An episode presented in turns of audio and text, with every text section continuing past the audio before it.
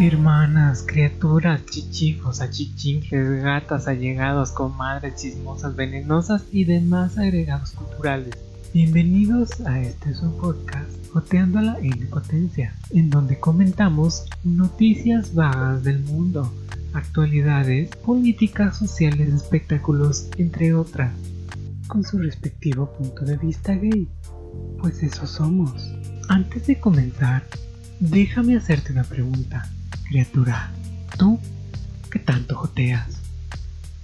¿Comenzamos?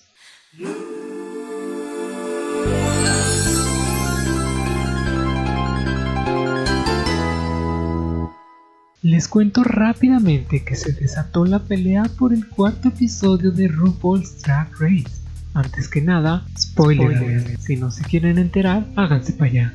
Ahora sí, pues resulta que la comediante Leslie Jones fue invitada en el cuarto episodio de la temporada 12. A los jueces les toca dar su crítica sobre el Maxi Challenge y el Runway. En esta ocasión hubo tres looks diferentes, uno deportista, uno de esposa rica y otro que se llamó Balls to the Walls, o sea, bolas por todos lados. Pues resulta que Leslie, muy emocionada, pero así, de verdad se notaba que era como un niño en feria, estaba tuiteando en vivo y todo. Le tocó juzgar y todo bien, da sus comentarios. Rita Filter tiene un look que según ella era una piña, sin embargo, los jueces no tenían ni idea de que era eso. Michelle Visage dice que parece un maíz y Leslie dice que no está segura si es un maíz o una piña. La verdad sí está feito el look. Pues como dije, todo muy normal, excepto que cuando se transmite ya tal cual el episodio y el backstage y todo, pues la edición entre comillas, hace ver a Brita Filter como toda una abusadora al atacar en repetidas ocasiones a Zane, Aiden Zane, quien visiblemente se ve afectada por ello. Leslie comienza a tuitear diciendo que no sabía que Brita era tan shady, que se portó de muy mala forma y que ella no lo pudo ver desde el podium, pero al ver el episodio todo estaba claro. Le echó más críticas a su look, alabando un poquito solo el primero, pero de plano, el de la piña maíz y cero que le gustó. Y pues que se armó y la gorda terminó cantando en la ranchera. Brita en su perfil de niño dijo que no le importaba lo que les dijera. Al final ella no le pagaba las cuentas y que se iba a enfocar en su drag nada más, aparte de unos cuantos términos folclóricos que no vamos a repetir en este su espacio seguro. No es porque me censuren ni me prohíban la publicación, ¿eh? No, para nada. Como ven, no es la primera vez que Leslie Jones se mete en pleitos con otras dragas. En otra ocasión, al ver un maratón de la tercera temporada, dejó saber cómo dragas como Delta, Manila y Raja le desagradaban, ahora por lo crueles que eran. Claro, en esa ocasión, Delta World fue la encargada de hacerle mención de que pues es un reality de edición y de que eso pasó hace 9 años. Pero a Leslie le valió queso y dijo, solo digo lo que veo, las pruebas están ahí. No conforme con eso, Leslie comenzó a tuitear en vivo nuevamente al estar viendo el episodio 5 y tuvo mucho para decir. En esta ocasión otra vez habló sobre Brita, tildándola de ser una shady queen. Dice que Brita miente con todos los dientes y que cero que sea una buena persona. Algo que me parece importante, en un momento ella dice, esta es como la historia del jugador de fútbol americano que llega al colegio y ve que otras personas pueden jugar tan bien como él. Tú crees que eres la mejor, presumiendo tus títulos en Nueva York, pero cuando llegas y ves que otras pueden hacer lo mismo que tú, y mejor, en lugar de mejorar, decides tirar veneno. Palabrotas más, palabrotas menos, Leslie Jones arremetió duro y a la yugular contra Brita, y nuevamente Brita respondió a través de sus redes sociales. Esto es reality TV, y muy buena, dado que sientes algo y reaccionas de semejante manera. Aiden y yo estamos bien, ya resolvimos esto. Yo me disculpé hace meses y ahora todo está bien. De momento, no ha pasado nada más entre Brita y Leslie, y aún no parecen meterse más dragas, pero estaremos atentas, atentísimas a ver si llegan a los golpes. Algo relacionado a esto es lo que ha pasado con Jada Essence Hall. Ella también se vio involucrada. Ella escribió en sus redes sociales: Desde que salieron los más recientes episodios, he recibido ataques a mi persona. Que si soy muy fea, que si mi nariz es muy ancha, que si no soy buena, que si soy muy gay y afeminada para ser considerada como el chacal de la temporada, etc. Moraleja de la historia: soy muy fea y no hago las cosas bien. Déjenme decirles que para traducirles y traerles todo este chisme y el té calientísimo, así recién hecho, Más o menos. hay que dejar de lado un poco del slang que hay tanto en la comunidad gay de allá como en el idioma. Sin embargo, muchos de los ataques a Jada son increíblemente racistas. Es ahí donde reside el meollo del asunto. Las reacciones de otras dragas e influencers no se hicieron esperar. Muchas le dieron su apoyo y mencionaron lo que ya todos sabemos. Los fans del show son increíblemente extremistas, pero sobre todo racistas, pues las reinas de color suelen ser blancos de muchos de estos ataques a la menor provocación. Dragas como Kahana Montrese dijo, chica, los que mandan esos mensajes son los primeros en llorar si deja de haber otra temporada. Nunca entenderé por qué nuestra comunidad trata de derribar a aquellos que justamente intentan levantarla. levantarla. Aya dijo, más vale que paren con todo esto. El fandom de Drag Race es muy conocido por ser racista y tóxico. ¿Qué van a hacer cuando ninguna draga de color quiera aparecer en el show por culpa de sus actitudes? Eh? Trixie Mattel trató de aligerar un poco la situación, bromeando con ella. No debí decirte todas esas cosas al DM, debí haberte llamado directamente. Y pues le salió el tiro por la culata. La gente la acusó de ser insensible y de hacer menos un tema de importancia como la discriminación. Pues manas. Entiendo que es muy divertido tirar shade y un poco de veneno, pero hay que recordar que también ser perra por ser perra no tiene sentido. El shade se trata de decir las cosas con cierto humor. Sí, es difícil, pero por eso requiere de ser más inteligente que solo insultar para tener una reacción de la otra persona. No seas esa persona que solo sabe insultar y encima cree que es graciosa.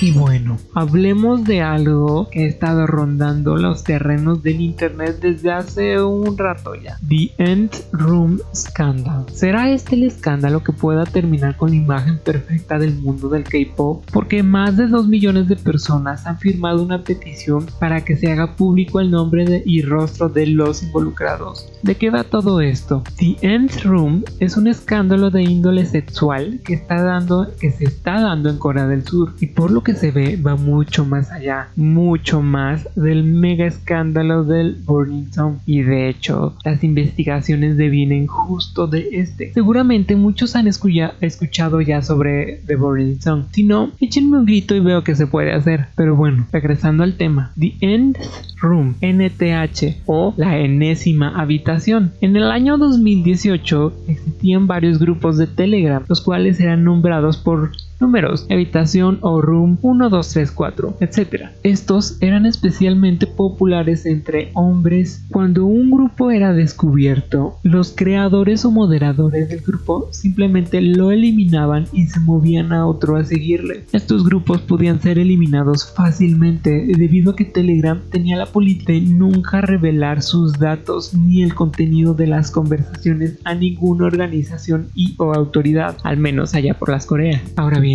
sus mercedes dirán, ¿por qué tanto pex por un mugre grupo que desaparece? En WhatsApp a cada rato crean nuevos y eliminan muchos. Es más, yo tengo ahí unos de desde uh, la secundaria de decir, pero resulta que todas muy jóvenes y jovencitas, ¿no? Pues resulta que en estos grupos el contenido era muy particular y si lo sospechas Sí, era contenido del tipo sexual. En ellos incluso chavitas de prepa, es decir, menores de edad a las que llamaban esclavas. Oíste bien, esclavas. Eran exhibidas en varios videos en donde mostraban posturas o comportamientos de índole más madura. Cualquier cosa, desde autosatisfacción tanto dentro de una casa, en una habitación normal como en exteriores, ladrar como perros en baños públicos, se cortaban a sí mismas con cuchillos, se les veía rogar por ser esclavas, incluso comportamientos inapropiados hacia aparentes miembros de su familia, mucho más jóvenes. Si aún te preguntas, Pues qué, si de seguro ellas querían, ¿qué tiene de malo compartir? déjame decirte que no, estos grupos podían llegar a tener hasta 260 mil usuarios, los cuales primero tenían que probarse a sí mismos en grupos separados, en donde tenían que subir el material que ellos consiguieran o generaran. Este material en su mayoría contiene prácticamente puro abuso sexual en todas sus variantes. Muchos se aprovechaban de chavitas que habían huido de sus casas, les prometían que les darían algún trabajo de modelaje, poco a poco y de manera truculenta les sacaban todos sus datos y fotos comprometedoras. Teniendo toda esta información de ellas, las chantajeaban para obtener más material mucho más fuerte. De igual manera, hackearon cuentas en redes sociales de varias personas para obtener sus datos y más material en caso de que ellas hubieran compartido alguna clase de fotos o videos en privado con otra persona. Es decir, si tu criatura andabas de calencho en el Twitter o en el Insta, ellos hackearían tus cuentas, tomarían las fotos y o videos que hayas compartido en pleno celo, obtenían tus datos, compartían todo y encima te chantajearían con exponerte a tu familia, a tu trabajo, a tus amigos para obtener más material de ti. De entre todo el material también existían videos de los administradores abusando sexualmente de mujeres y de menores de edad. Estos serán llamados videos snuff. Hasta el momento se cree que han sido cerca de 70 las mujeres que cayeron víctimas de este tipo de abusos, 16 de ellas menores de edad, incluyendo a una niña de 9 años. Aquellas que se rehusaban a ser chantajeadas les distribuían su material por todo el Internet, debido a que Corea sigue siendo una sociedad sumamente conservadora, algo semejante podría significar prácticamente el fin de esa persona. No obtendría trabajos, sería muy mal vista por todos, la gente hablaría mal, etcétera, etcétera. El dueño de un grupo en particular usaba el ID de God God o Dios Dios. Él posteaba los videos, mientras que Usuarios que eran conocidos como Watchmen eran los que distribuían los enlaces a esos videos en otros grupos de Telegram llamados Gotham. Debido a la presión por parte de medios periodísticos, estos grupos comenzaron a irse a la clandestinidad y pareciera que se volvió asunto pasado, excepto que no. Lo único que pasó es que esos grupos de Telegram se eliminaron y generaron nuevos, llamados esta vez parcelas. En estos, el creador se hacía llamar profesor o Baxa I en coreano. Para poder acceder a estos nuevos grupos era necesario pagar una entrada que solo estaba disponible al pagar con criptomonedas. Recordemos que las transacciones con estas no pueden ser tan fácilmente rastreadas. Como vi servicio de streaming, había niveles. Las entradas variaban en costos desde 80 hasta 1200 dólares. Dependiendo del costo, podías acceder a un catálogo de contenido diferente y cada vez más fuerte. La Nth Room es el grupo o sala con el contenido más fuerte y el precio más alto. Rumores circulan acerca de las personas que pueden llegar a pagar el acceso a este grupo. Se dice que hay políticos y celebridades involucrados. Y bueno, ya sabemos la, clase de impunidad que trae el dinero. Se cree que el muchachito, el niño, la criaturita llamada Cho Bin es el dueño de estos grupos. Es decir, hasta ahora es considerado como el sospechoso principal. Él podría haber hecho hasta 130 mil dólares con este tipo de material. El hombre de 24 años amenazó a un show periodístico de la cadena SBS. Ellos hicieran toda una investigación después de que se publicara la historia en varios periódicos. Me refiero a The Burning Sun. Bueno, pues Cho Bin los amenazó con hacer supuestamente. que una víctima se suicidara tirándose de la azotea de su edificio del edificio de SBS una cada semana. Si la televisora se atrevía a publicar su investigación en el asunto. Por cierto, este hombre trabajaba como voluntario en una organización que daba apoyos a gente sin hogar y en condición de pobreza. Vea nada más el contraste. No conforme con esto, el desgraciado también dijo a la policía que si ellos actuaban, él también actuaría. Juró que tendrán que poner al país entero de cabeza para encontrarlo y capturarlo. Pues no sé qué les den, pero el tipo es un cínico. Cuando la policía le estaba pisando los talones, intentó dispersar información falsa para distraerlos. Entre esta info estaba el que él era un hombre viviendo en Cambodia, que se había suicidado ya, que había donado todo su dinero para luchar contra la explotación sexual infantil. Hazme el favor. Y según creó una iniciativa para que la prostitución sea legal en Corea del Sur. Hoy en día no lo es. Y muchas cosas solo para distraer a la gente de lo que estaba pasando. A partir de septiembre del año pasado se ha hecho el arresto de 124 personas. En marzo de este año, Cho Bin fue finalmente arrestado. Al ser presentado, solo dio una escueta disculpa. No respondió preguntas ni admitió ningún cargo, al momento al menos. Hay quienes aseguran que él no es el verdadero God God, que solo lo arrestaron porque operaba una Nth Room clon a la original. Mucha gente en Corea del Sur está furiosa. En menos de dos años, Corea ha pasado por varios escándalos, dos de los más grandes de índole sexual, tal como The Burning Song, que ya lo he mencionado varias veces, y todo el fenómeno de las spy cam. Échenme otro grito si quieren saber de eso. Y ahora esto. La petición generada al gobierno ha sido firmada ya por más de 3 millones de personas las cuales exigían no solo saber la identidad del creador y administrador de estos grupos, sino de toda persona que le ayudase y de los participantes. Varias celebridades importantes se han unido a este llamado. El presidente de Corea del Sur catalogó a los grupos como acciones crueles que destruyen vidas. Es una cosa bastante grande. Si revelan la identidad de 260.000 personas, en su mayoría hombres, ¿cómo castigas a tanta gente a la vez?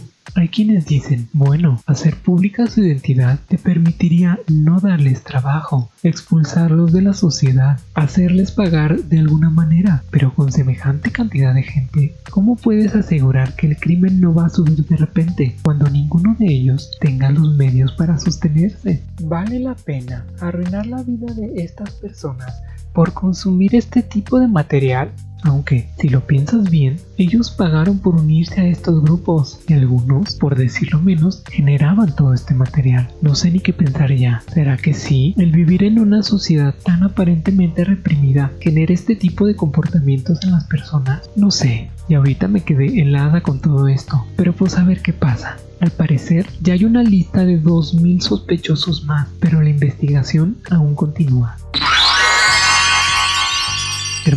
¿Soy yo o Amandititita ha sacado muy buenas canciones últimamente? He de admitir que no soy precisamente fan de la música que sacó en un inicio y, aunque siempre fue súper pegajosa, se convirtió en ese meme disfrutable que cantabas cada que salía en la radio o algo. No es que me formara en fila para comprar su disco ni nada, pero últimamente ha sacado canciones con muy buena letra, sonidos mucho más modernos y altamente comerciales, amén de que son rolas que se disfrutan mucho. Y esa parte de la empoderación nunca está de lado. Pues mira, qué bien por ella. Neta que merece mucho éxito todo su trabajo.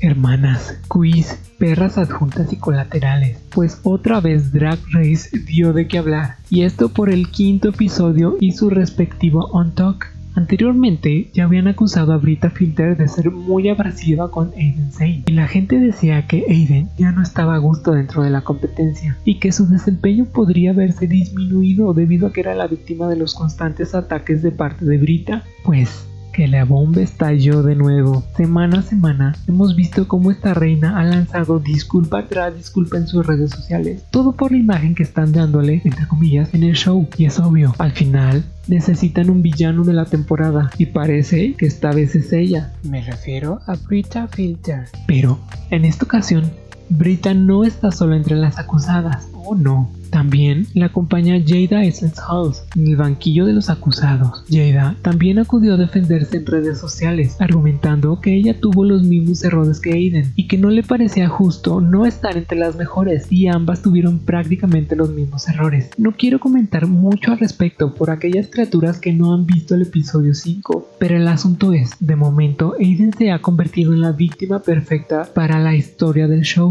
¿Será que veremos un giro en la historia tipo Jinx Monsoon? Y tendremos en el que parece ser el más débil a la gran ganadora. Como ya mencioné, tanto Brita como Jada han comentado al respecto en sus redes sociales. Jada negando las acusaciones y Brita tratando de aclarar el asunto. Muchos de los internautas que las acusan de ser unas niñas malas dicen que verlas comportarse así extrae amargos recuerdos de sus propios antagonistas. Es decir, nuevamente la gente acusa desde lo que siente y no necesariamente desde lo que es, pues debemos recordar que el show se edita para seguir una cierta historia y aquellas dragas participantes que bien podrían verse como las villanas, puede que en la vida real no lo sean, así como aquellas que son una cosa bien sabrosa en el show, en la vida real son una doble cara. Ejemplos ya hemos tenido montones.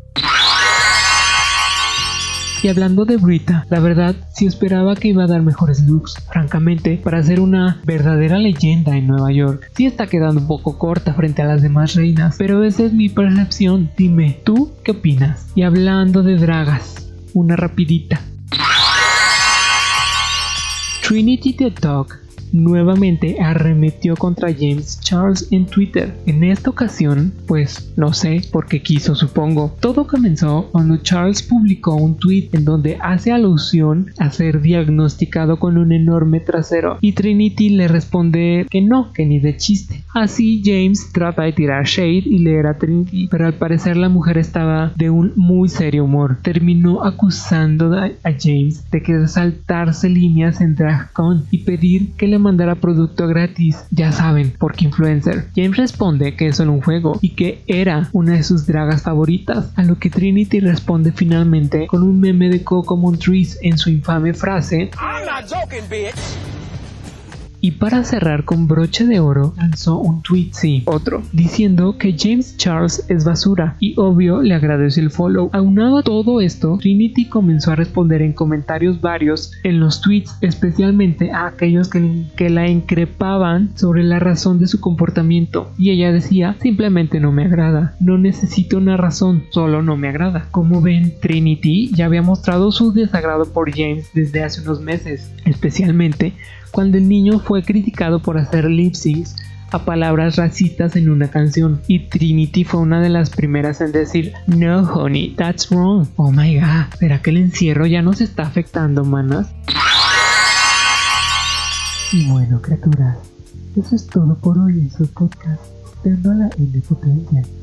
No se olviden de suscribirse, darle like, comentar, compartir y estar atentos. Puede que algún día nos volvamos famosos y entonces sí van a querer.